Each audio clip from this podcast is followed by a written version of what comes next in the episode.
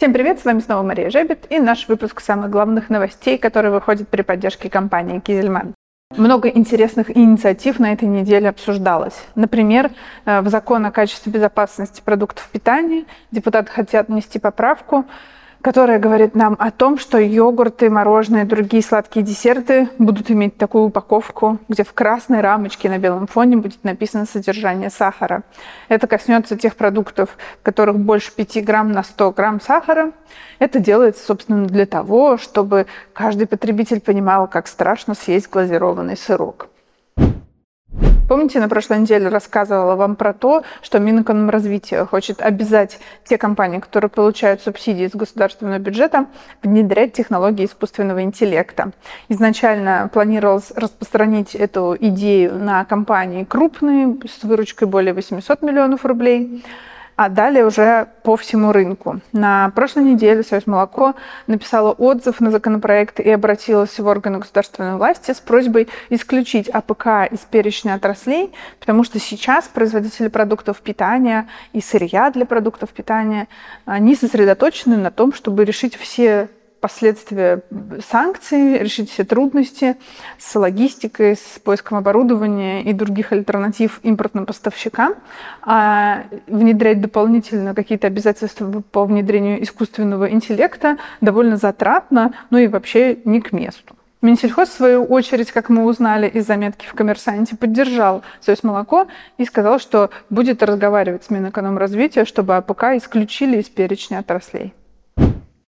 Союз молоко на прошлой неделе обозначил еще одни риски. Меняются правила проведения государственной экологической экспертизы.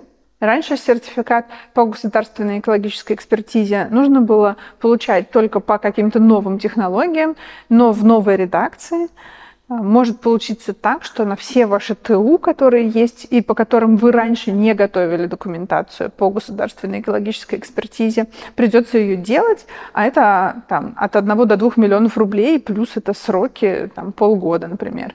Союз молоко выступил против и пытается добиться э, внесения корректных каких-то формулировок в законопроект. Иностранные дочки российских компаний, находящиеся за рубежом, должны будут также подчиняться российской норме, продавать свою валютную выручку. Прошли торги GDT на новозеландской товарной бирже. И четвертую сессию подряд растут цены на молочную продукцию. Как мы видим по среднему индикативу, он на 4,3% выше, чем две недели назад. Более подробно почитайте внизу э, по ссылочке в тексте, как индикативы менялись по основным биржевым товарам. Производство сливочного масла почти не растет, 0,5% составил рост с января по август. Мы помним, что индикативы у Беларуси повышаются, и вообще рынок говорит о том, что есть некий дефицит молочных жиров. В натуральном выражении за этот период мы произвели 221 тысячу тонн. Продолжаем тексты, завершающие летний сезон мороженого. А, Нильсон посчитал, что изменилась расстановка сил. Если говорить о рейтинге производителя мороженого в денежном выражении, то на первом месте остается Аренда, на втором Инмарка, на третьем Фронери. Чистая линия здесь теряет свои позиции. А, кстати, в натуральном выражении тройка лидеров выглядит иначе. На первом месте также Ренна, на втором Айсбери и на третьем Фронери.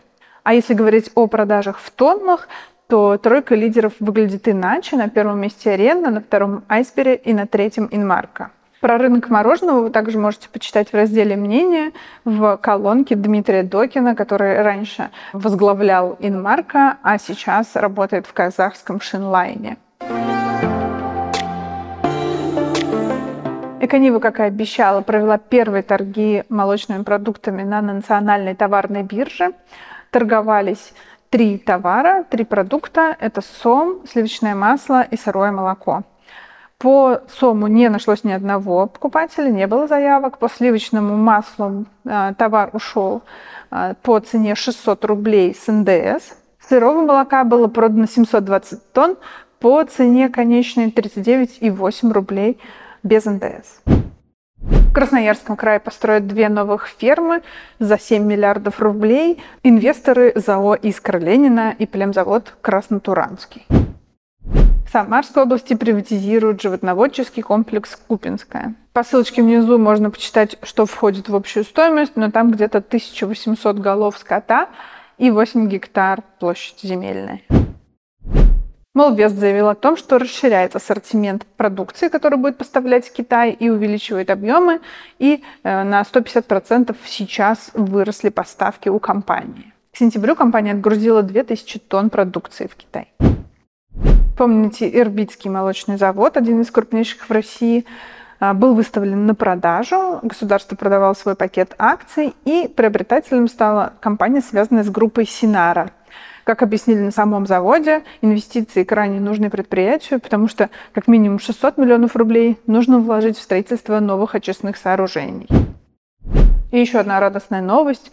Бедный ИФ молокопродукт, завод, который в Ивановской области давно терпит бедствие и банкротился, его реконструирует и заново запустит в 2024 году миллиардер Владимир Лисин. А еще какая радостная новость. Многострадальный Тейч Русмилк наконец-то запустил свой комплекс. С 2015 года было подписано соглашение между сторонами вьетнамской и российской о том, что этот инвестпроект должен быть реализован, 7 миллиардов рублей в него должно быть вложено. И вот, наконец-то, он заработал. Сейчас ввели в строй первую очередь, где 3000 голов. Планируется, что общее поголовье будет доведено до 6 тысяч голов. На этом все. Спасибо, что вы были с нами. Напоминаю вам, что нужно поставить колокольчик, чтобы не пропустить следующее видео. А в разделе лонгриды обязательно почитайте наш подробный разбор того, куда движется российская генетика. Это материалы с совещания в Калининграде совместно с Минсельхозом, который проводил Союз молоко.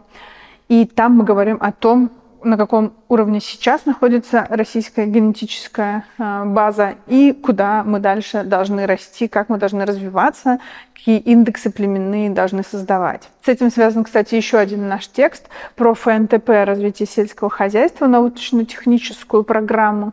В нее также заложен блок по развитию генетики молочного КРС. И э, сейчас будет разрабатываться некой компанией, которая будет выбрана э, российский племенной индекс, и потом этим племенным индексом смогут пользоваться все животноводы в России. И у нас также в лонгридах есть репортаж с Виолы, с открытия новой линии, э, с новым руководством. Почитайте обязательно, посмотрите фоточки. И до новых встреч на следующей неделе. thank you